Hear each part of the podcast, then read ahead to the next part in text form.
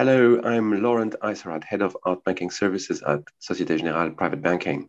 I'm pleased to present you a new episode of our podcast series, The Art of Collecting.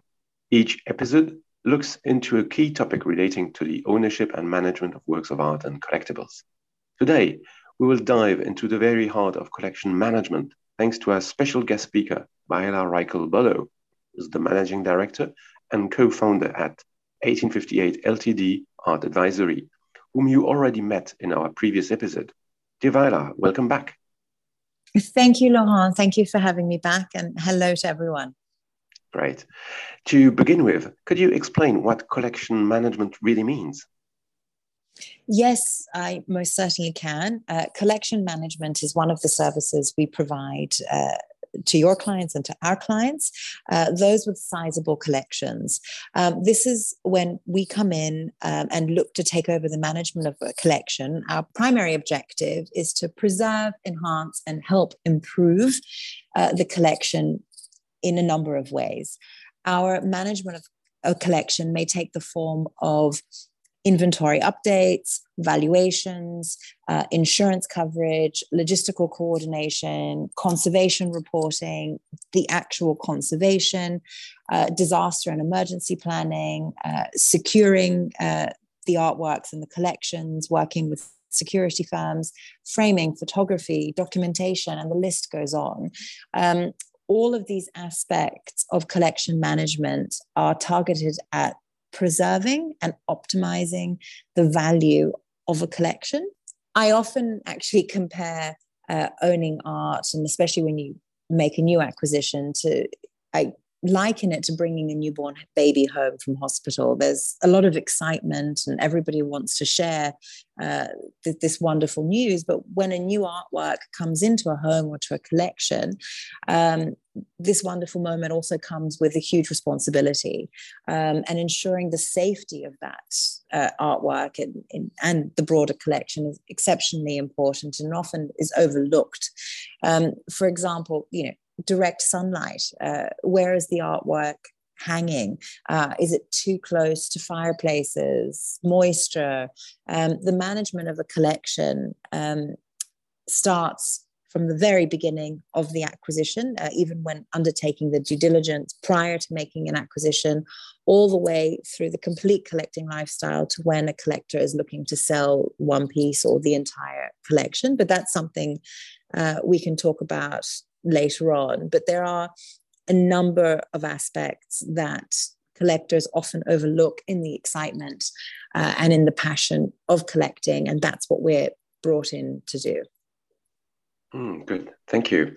Um, at a time of uh, increasing digitalization of the art world, do you have an opinion on the online sharing of a collection? Um, well, we're we always tend to take a very conservative perspective. Um, we always want to make sure that our clients do the same too, and and try to mitigate any risk by exposing their collection online too much. Um, there are an extraordinary number of platforms these days that allow you to share and, and show your collection online. Uh, some are safer than others.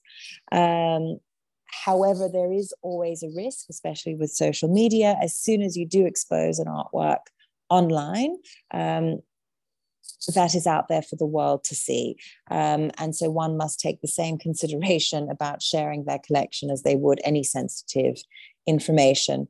Um, at 1858 Art Advisory, we help our clients at, at very critical moments uh, in their collection, um, such as you know the buying, selling, um, and we put specific strategies in place to minimize that specific circulation of artwork on the internet, um, trying to minimize any unwanted attention um, for the collection and protecting our clients' anonymity and the anonymity and, and the location of their collection.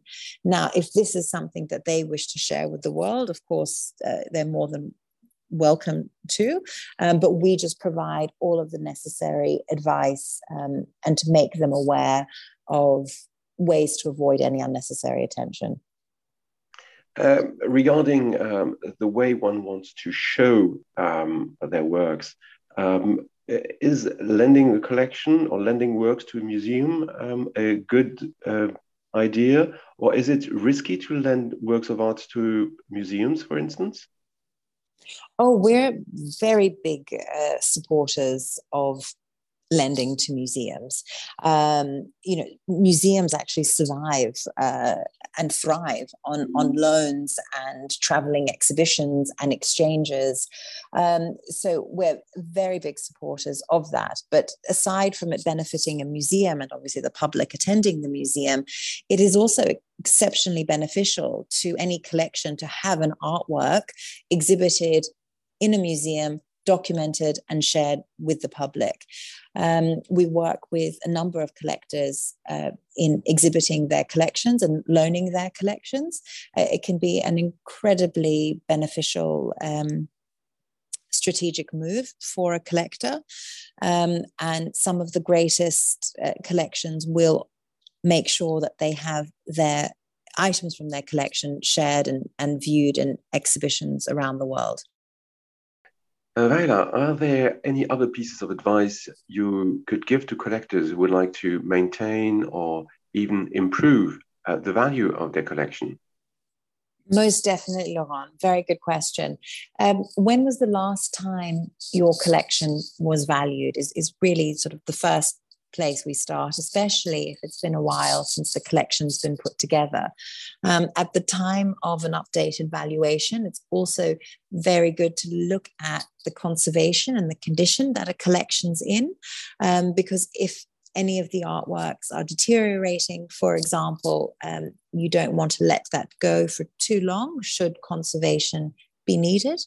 Um, looking at the provenance that um, supports a collection? Do you have a complete and full story around your collection? Are all of the provenance documentation in place? Um, all of these aspects uh, contribute to the value of a collection, and it's very important to monitor these elements on a, at least an annual basis. Um, some other questions to ask, for example, um, a conversation with museums. Um, is anything in the collection worthy of being included in a museum collection and or in an artist's catalog raisonné? Um, again, some other conversations and, and questions that can only help to enhance the value of a collection. One last question, Viola, maybe a tricky one. Uh, I'd like to focus on the transmission of a collection. Uh, are children always the best option uh, to take over a collection? another very good question, Laurent. Look, as, a mother, I would love to think that uh, one's children are the best option to take over a collection and all of the passion that goes into building one. Um, however, the reality is um, that any major collector uh, is faced essentially uh, with two choices you know to make a decision uh, to keep the collection intact or to sell um, or to donate during their lifetime or to look at it becoming as part of the inheritance for the next generation and, and becoming a legacy. Um, but then the letter of wishes to accompany that need to be very clear because unfortunately um, problems can arise uh, when collection is shared and, and, and passed down through the generations. Um, it's very important to have this conversation during the lifetime of a collector because there are a number of options.